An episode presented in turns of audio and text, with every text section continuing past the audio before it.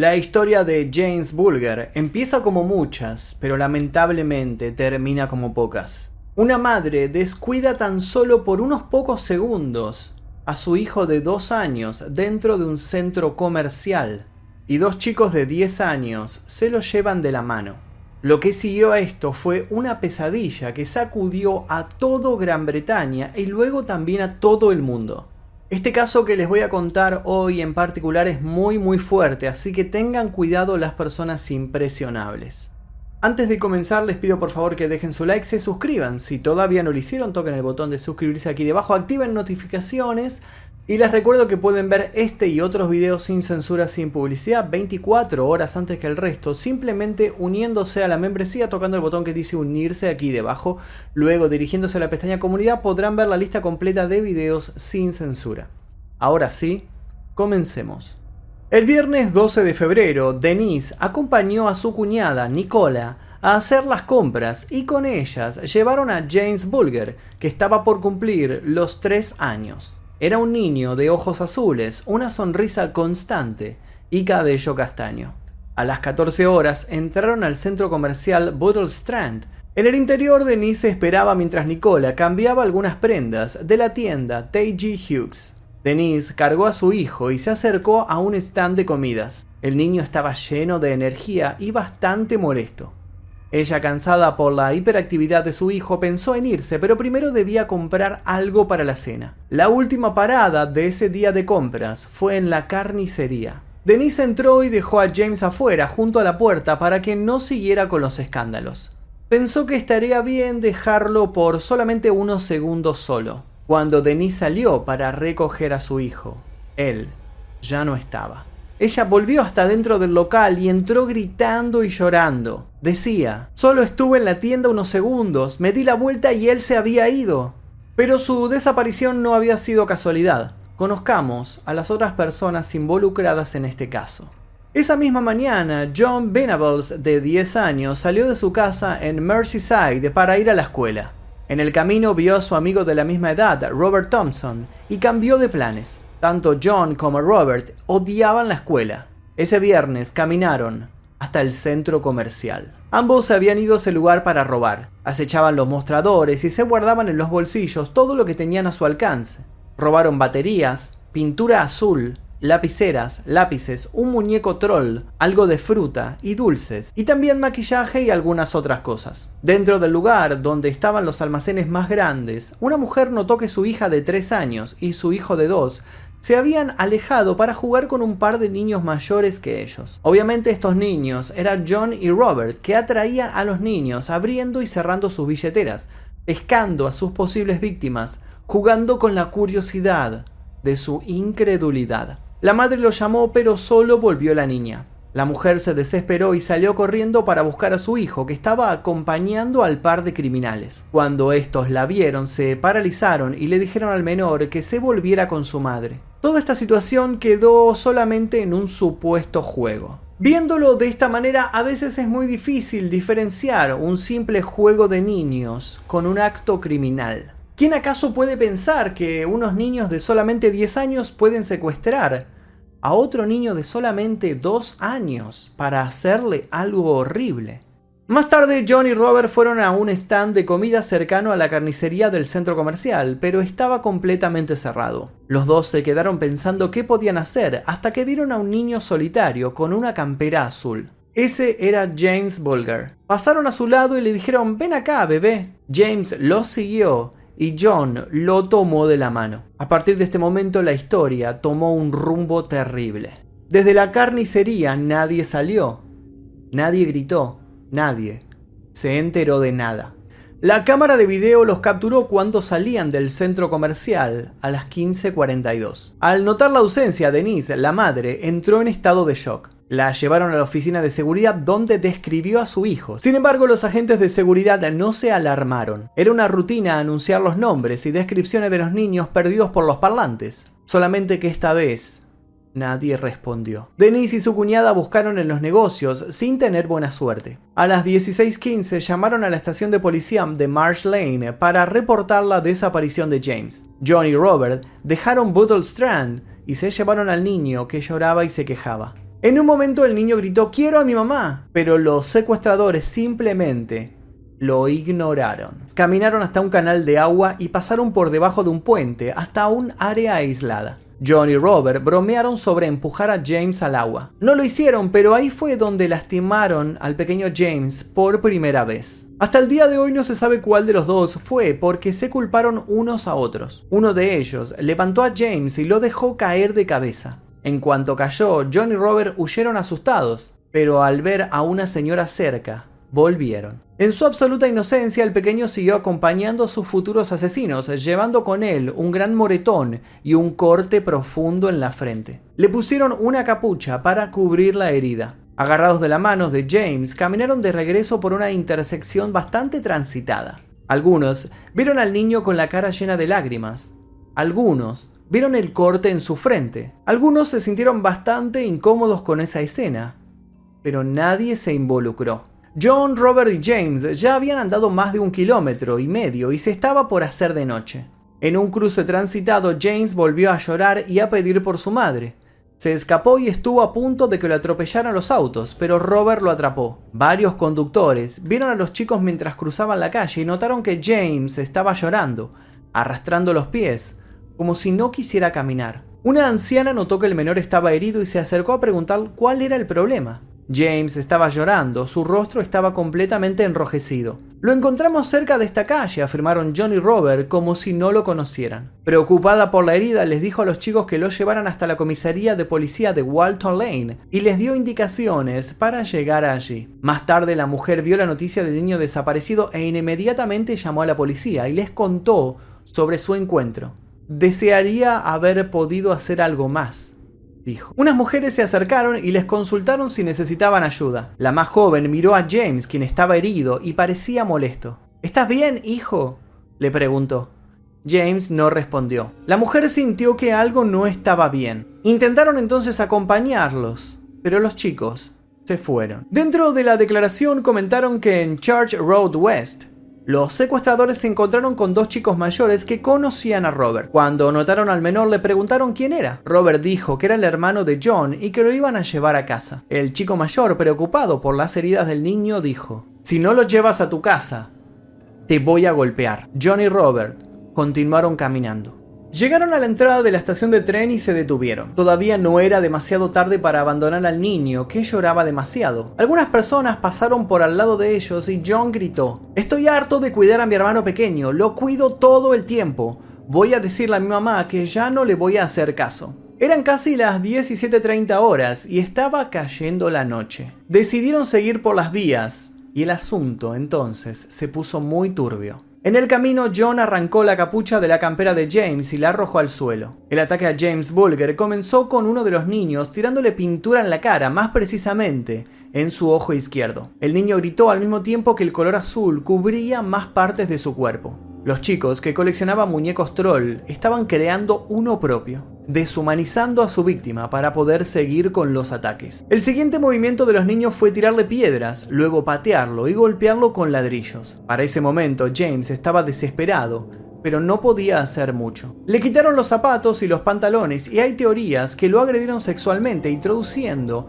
la batería que habían robado en el shopping. Como si esto fuera poco, lo golpearon con una barra de hierro reiteradas veces. Llegado a este punto de la violencia, el cuerpo de James estaba completamente cubierto de pintura azul.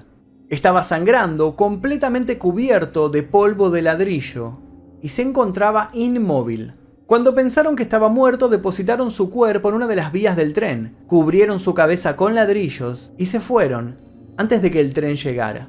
Después del acto, John y Robert regresaron a la ciudad fueron a visitar a un amigo que no estaba en su casa, pero de todos modos se quedaron en el frente. Como no llegaba, se dirigieron al videoclub, uno de los lugares favoritos de Robert. A veces, hacía algo de dinero recogiendo los alquileres vencidos. En ese momento les ofrecieron un trabajo y lo aceptaron. Cuando los dos volvieron para cobrar, se encontraron con Susan Venables, la furiosa madre de John. Había estado buscando a su hijo por todas partes. Susan sacó a John y Robert de la tienda de videos gritando y golpeándolos.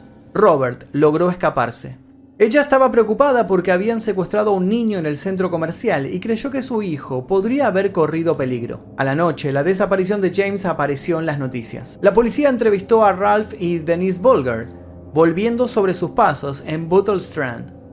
Como ocurre con la mayoría de los secuestros de niños, los padres suelen ser considerados los primeros sospechosos. Después de la medianoche del día en que James había desaparecido, las autoridades vieron los videos de seguridad tomados en el centro comercial con la esperanza de encontrar al secuestrador. La imagen de video de James finalmente apareció en las pantallas. Eran imágenes borrosas, casi fantasmales. Mientras todos miraban con incredulidad, se dieron cuenta que no estaban lidiando con un pedófilo o con un asesino.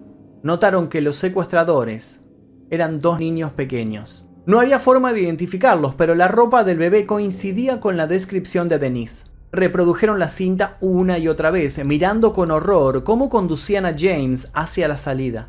Era algo completamente incomprensible. La policía comenzó la búsqueda y dieron a conocer las imágenes de video de los niños a los medios de comunicación, que las mostraron en televisión y en los periódicos. Esperaban que alguien los reconociera, pero el video se veía tan mal que podría haber sido cualquiera. Las madres de niños problemáticos comenzaron a sospechar de sus hijos. Ann Thompson le preguntó directamente a Robert si era él el que aparecía en ese video. Él lo negó. Ann se preocupó y amenazó con llevarlo a la policía, pero no hizo nada. El domingo por la mañana, un maquinista de trenes notó algo en las vías que parecía un muñeco. Al principio no le pareció inusual, los niños del barrio solían dejar cosas en las vías, pero después de recordar al niño desaparecido, llamó a la policía. John y Robert habían dejado a James directamente en la vía, conscientes de que pronto pasaría un tren. Quizá creían que la comunidad pensaría que había sido un accidente. La parte superior de su cuerpo estaba escondida dentro de la campera. La parte inferior de su cuerpo estaba más abajo en las vías, completamente desnudo. La autopsia contó un total de 42 lesiones, la mayoría en la cara y en la cabeza. Lo más trágico fue que no había muerto durante el ataque, sino un tiempo después. Lo habían abandonado en las vías, mientras aún seguía con vida. El encargado de comunicarle a Denise la espantosa noticia fue el detective a cargo de la investigación, Albert Kirby. Me estaba acercando a Denise cuando ella se dio cuenta de que había pasado lo peor y gritó de una manera que jamás olvidaré. Los asesinos fueron descubiertos por una maestra que había reconocido a dos alumnos suyos muy problemáticos que justamente el viernes 12 habían faltado su clase. Dos días después del hallazgo del cuerpo, ella se presentó en la estación de policía y los denunció. La policía se dirigió a los domicilios de Venables y de Thompson, donde descubrieron sangre y pintura azul en su ropa y en sus zapatos. Los habían encontrado.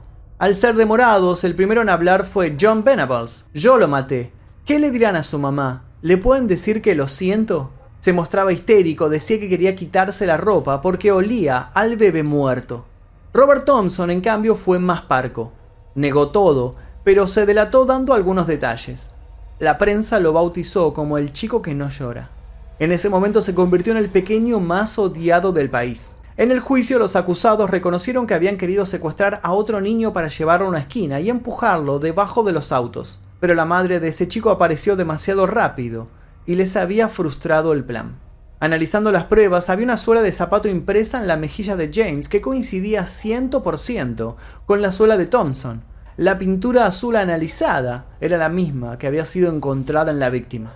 El 20 de febrero de 1993 fueron acusados de secuestro, torturas y asesinato en la corte juvenil de Southampton y quedaron bajo custodia policial. La ira y el horror dominaron las calles, las familias de los asesinos tuvieron que mudarse para huir de la gente que los hostigaba. El 1 de noviembre de 1993 comenzó el juicio que se prolongó durante tres semanas.